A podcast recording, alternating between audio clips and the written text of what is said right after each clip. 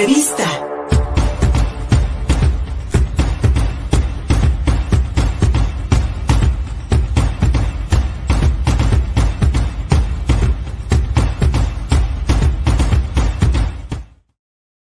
maltrato animal en Puebla y la condena social a la tortura de los lomitos que hemos visto en las últimas semanas. Y especialmente este fin, este viernes y este domingo, cuando distintas asociaciones protectoras de animales protestaron aquí en la capital poblana frente al Congreso y ayer en una marcha que se realizó desde Casaguayo hasta la Fiscalía del Estado. Para hablarnos del maltrato animal, de la crueldad que día a día vemos crecer en contra de los animales, no solamente en Puebla, sino en todo el país.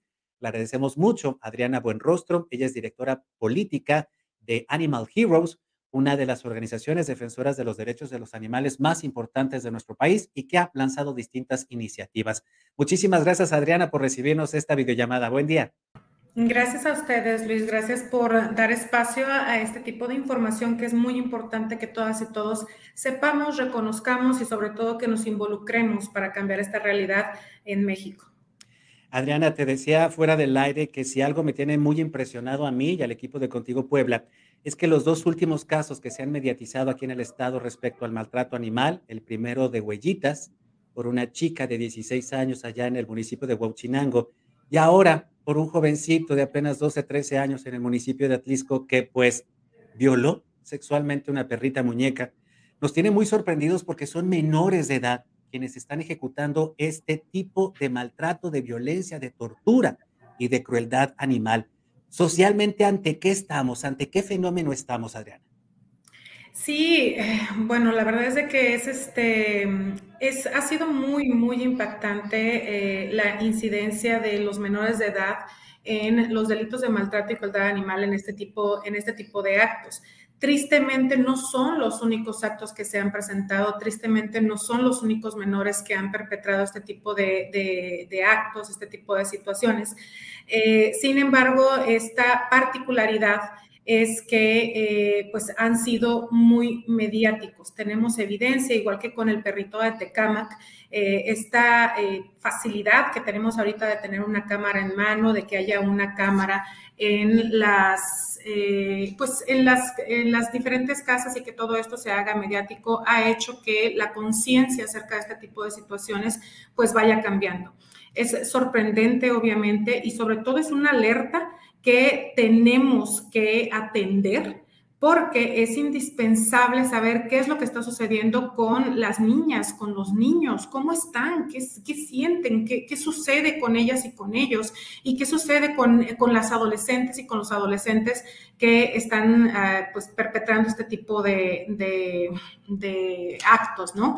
Algo muy importante es tener en cuenta que, como bien decías, nosotros desde Animal Heroes tenemos ya muchos años trabajando eh, en el tema de, eh, pues de la legislación, de eh, trabajar con esta parte de de cambiar las leyes por, por, los animales para que puedan tener una correcta eh, redacción y una correcta implementación para poder cambiar la realidad de los animales y de las mexicanas y de los mexicanos, ¿no?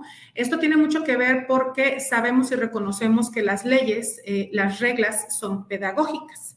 Aquí es muy importante tener en cuenta también, se habla mucho de que, bueno, cuáles son las sanciones que pueden tener estos menores.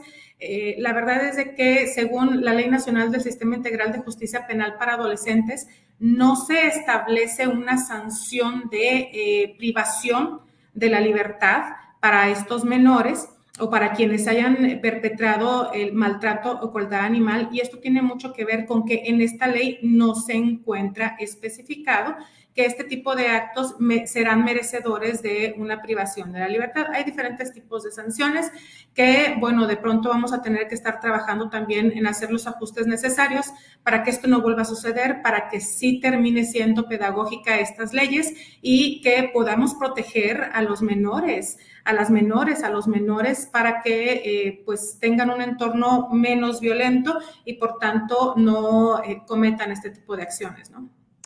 que a final de cuentas, Adriana, eh, sería un reflejo, esta actitud, este actuar, estas atrocidades que cometen los jóvenes, las y los menores de edad, sería en, todo, en todo caso el reflejo de la violencia que viven en su sociedad, en su alrededor.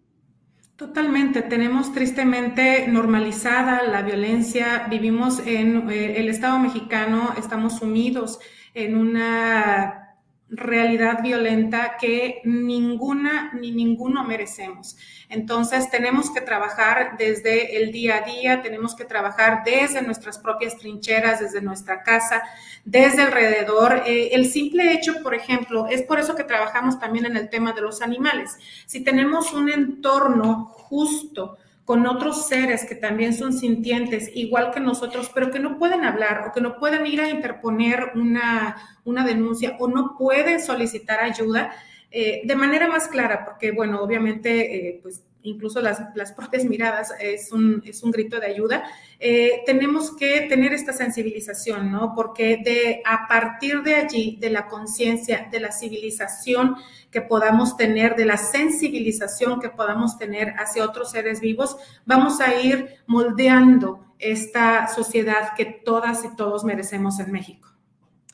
Respecto a la legislación, Adriana, aquí en el estado de Puebla, en, recientes modificaciones al Código Penal, se estableció ya como delito grave, que incluso se sanciona con cárcel, el maltrato animal. Y el 9 de mayo, por ejemplo, hubo ya un inicio de proceso contra un, un, hombre que pues eh, acuchilló a una perrita, acuchilló a una perrita aquí en la ciudad de Puebla. incluso es una información que la misma Fiscalía del Estado pues dio a conocer, dio a conocer de manera pública. Sin embargo, nos decías que muchas de estas legislaciones o muchas veces en los artículos de los códigos penales no hay una correcta redacción o no se especifica cuáles serían entonces, de acuerdo, nos, así comentaba el gobierno del estado, que de acuerdo al grado de, de maltrato, de abuso, de tortura, entonces se establecen las penalidades. En ese sentido, Adriana, hace falta reforzar en ese sentido la legislación para entonces sí castigar el maltrato contra los animales. Justamente es lo que estamos trabajando a nivel federal. Desde 2016 hemos estado presentando diferentes iniciativas, eh, tanto en Senado de la República como en Cámara de Diputados, eh, sobre una ley general de bienestar animal donde se va a poder establecer los parámetros estandarizados para todo el país para todas las entidades federativas, donde podamos entender eh, y tener muy claras cuáles serían las acepciones del delito de maltrato y crueldad animal y así sea muchísimo más fácil para las juezas y los jueces que tomen una decisión con base en la claridad que se pueda tener acerca de la definición de lo que es maltrato y crueldad animal. También estamos trabajando en eh, iniciativas que tienen que ver con de reconocer a los animales como seres sintientes a través de nuestra constitución para que esto nos pueda ayudar a establecer como un delito grave a nivel federal el, maltrato y la crueldad animal para que esto se siga de oficio y obviamente pues que podamos tener dentro de los procesos y procedimientos del Código Penal Federal y se pueda eh, reflejar en el Código Penal, eh, los códigos penales estatales, la manera en la que se debe de trabajar, en la manera en la que se debe de manejar alguna denuncia de delito de maltrato y crueldad animal. Hace falta mucho, necesitamos lograr cárcel al maltratador, eh, hace falta mucho trabajo, hace falta voluntad política también. Eh, hay políticas y políticos que siempre han levantado la mano y que también han, eh, pues, se han acercado a nosotros, pero necesitamos mucho más. Necesitamos que cumplan sus compromisos, que firman en campañas, necesitamos también que, pues, se involucren más. Ayer justamente comentabas, hubo una gran marcha, hubo varias marchas, tanto en Puebla, en diferentes estados de la República y también en Ciudad de México, por ejemplo. Alrededor de 10 mil personas se pudieron concentrar en el Zócalo Capitalino y caminaron por reforma, exigiendo eh, que el maltrato animal sea castigado y que podamos lograr cárcel al maltratador.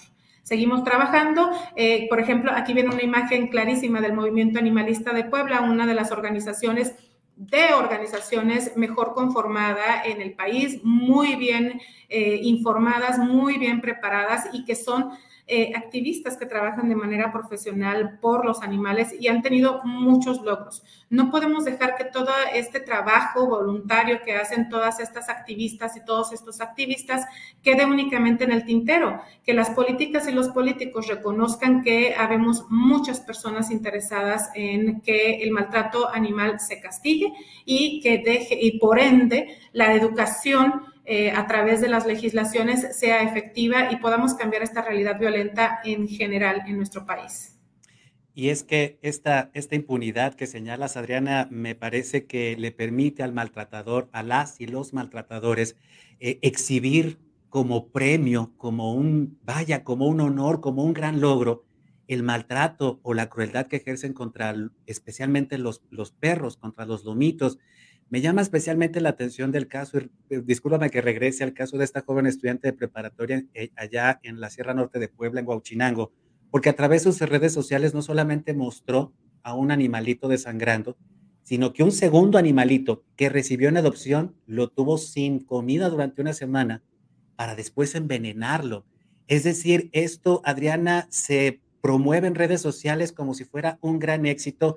Y ahí me parece también que las familias y como sociedad realmente no estamos prestando atención a lo que tú ya señalabas, a esta normalización de las atrocidades, de la crueldad, de la violencia. Claro, la normalización de la violencia, la normalización de ver todo este tipo de casos crueles en las redes sociales, pero también eh, tiene, pues, no de bueno, sino más bien el hecho de la indignación que provocaron estos casos ha sido muy clara. Creo que de otra manera esta, esta posibilidad que tenemos de tener esta, esta evidencia que no debería de estar tampoco en redes sociales. Hay muchos adolescentes, hay muchos adolescentes, niñas y niños que tienen acceso a las redes sociales y pueden ver este tipo de, de situaciones. Hay que acercarnos a ello. Por eso también desde Animal Heroes trabajamos en la educación, trabajamos en la concientización y trabajamos en una información objetiva e informada, valga la redundancia, para que podamos acercarnos a, la, infancia y podamos desde, desde allí trabajar y, e ir forjando. Hablaba yo de este moldear cómo queremos esta, esta sociedad que nos merecemos todas y todos. La, manera, la mejor manera de moldearlo es a través de la educación y obviamente a través de la educación temprana. Y nos compete a todas y todos, a mamá, a papá, a tías, tíos, abuelas, a la vecina, al vecino, a esa vecina que de pronto ve que o, es, es testigo de algún animal que está sufriendo. Hay que denunciar, ya hay herramientas. Ya hemos trabajado por herramientas para que pueda, se pueda denunciar el maltrato y la crueldad animal. Hay que hacer lo que nos toca como ciudadanas y ciudadanos, como testigas o testigos que podamos ser de algún eh, caso de este tipo. Hay que tomarnos eh, el tiempo de ir, denunciar, darle seguimiento, porque de eso viene la manera en la que cada una y cada uno podemos aportar nuestro granito de arena para que esto vaya, vaya cambiando, porque no podemos simplemente mirar a otro lado. Ya hay herramientas, ya hay manera de denunciarlo, hay sanciones. Necesitamos cada quien tomar la parte de responsabilidad que nos toca para que podamos ir avanzando en el cambio que necesitamos en nuestra sociedad. Y Adriana, se habla de una correlación entre aquellos menores de edad que son crueles, que matan animales por diversión, porque les gusta verlos sufrir. Hay una relación entre estos niños que matan animales y posibles homicidas, feminicidas en el futuro. Es decir, si hay una relación en cuanto al crecimiento de la violencia. Totalmente, hay estudios en todo el mundo, incluso el, el propio FBI cuenta con estudios eh, acerca de cuáles son las afectaciones que se tienen en diferentes eh, etapas de la vida al momento de perpetrar maltrato y crueldad animal. Hay datos como que el 100% de los asesinos seriales comenzaron en, la, en su infancia maltratando o asesinando animales. Hay datos también de que el, el hecho de considerar el delito de maltrato y crueldad animal como grave previene otro tipo de delitos. Hay muchos estudios desde hace muchos años, está comprobado, por eso en Estados Unidos existe incluso algunas eh, dependencias especializadas en la atención del maltrato y crueldad animal, porque estamos hablando de prevención. Tenemos que ser, eh, trabajar de manera integral, desde la educación, la denuncia, la prevención. algunas veces se dice, bueno, pero ¿qué vamos a hacer con tantas personas en la cárcel? ¿no? ¿Qué vamos a hacer con tanto maltratador en la cárcel? No se trata de eso. La idea sería que no tuvieran que terminar en la cárcel. Vuelvo a lo mismo, la parte de la legislación y los códigos penales es pedagógico y debemos de ir aprendiendo que en dado caso de hacer, de caer dentro de este tipo de, de acciones, debe de haber consecuencias para que alguna otra persona más sepa que esto no está bien. No está bien, no está correcto y no está permitido por una sociedad. Si seguimos siendo eh, testigas o testigos de algún caso de maltrato y crueldad animal, estamos permitiendo que esto suceda. y estamos incluso fomentando que las personas que lo perpetren no tengan alguna lección y tampoco esa lección no permee a otras personas y por tanto esto se siga llevando a cabo. Necesitamos cada quien tomar nuestra responsabilidad, tomar acción, eh, denunciar, activamente ir a las fiscalías a meter una, una, denuncia y darle seguimiento. Y esto, créanme, más allá de provocar algún problema con la vecina o el vecino, es protección. Si alguna vecina o algún vecino está siendo negligente y por tanto maltrata a un animal o está siendo cruel y violento con un animal, hay una posibilidad de que esto se pueda trasladar hacia nosotras y nosotros. Si no tomamos la acción y no tomamos la responsabilidad, esto puede potencializarse más allá. Obviamente puede ser, hay posibilidades que, que sucedan o no, pero es una posibilidad y debemos actuar en consecuencia. Tenemos las herramientas, hay que utilizarlas. Sin duda, las movilizaciones ciudadanas de este fin de semana aquí en Puebla y en todo el país, Adriana, seguramente van a empujar este cambio en la legislación, esta normatividad que pues hace falta que sea clara, que regule precisamente eh, el maltrato animal, o más bien que lo que lo evite, que lo sancione, y especialmente que, que, como sociedad podamos cambiar esta espiral de violencia que lamentablemente ejercemos entre nosotros, pero especialmente entre los seres vivos que no se pueden defender, que no tienen esta palabra que nosotros tenemos, que no tienen acceso a las fiscalías, y de ahí, sin duda alguna, que nuestra humanidad está obligada a defenderlos. Adriana Buenrostro, te agradecemos mucho tu tiempo y estamos en contacto. Muchísimas gracias, Luis. Las invito a todas y a todos a seguirnos en nuestras redes sociales como Vía Animal Heroes y también a que firmen la campaña de cárcel al maltratador. Cada una de las firmas envía un correo electrónico a las personas que toman decisiones en nuestro país para que podamos lograr que los animales sean considerados como seres sintientes y por tanto próximamente podamos tener cárcel al maltratador y ahí estaremos firmando la petición. Gracias, Adriana. Perfecto, muchísimas gracias, Luis. Hasta pronto. Y gracias a todas y todos ustedes por acompañarnos en YouTube, en Facebook, en Twitter y en Dailymotion. Encuentran la transmisión en vivo.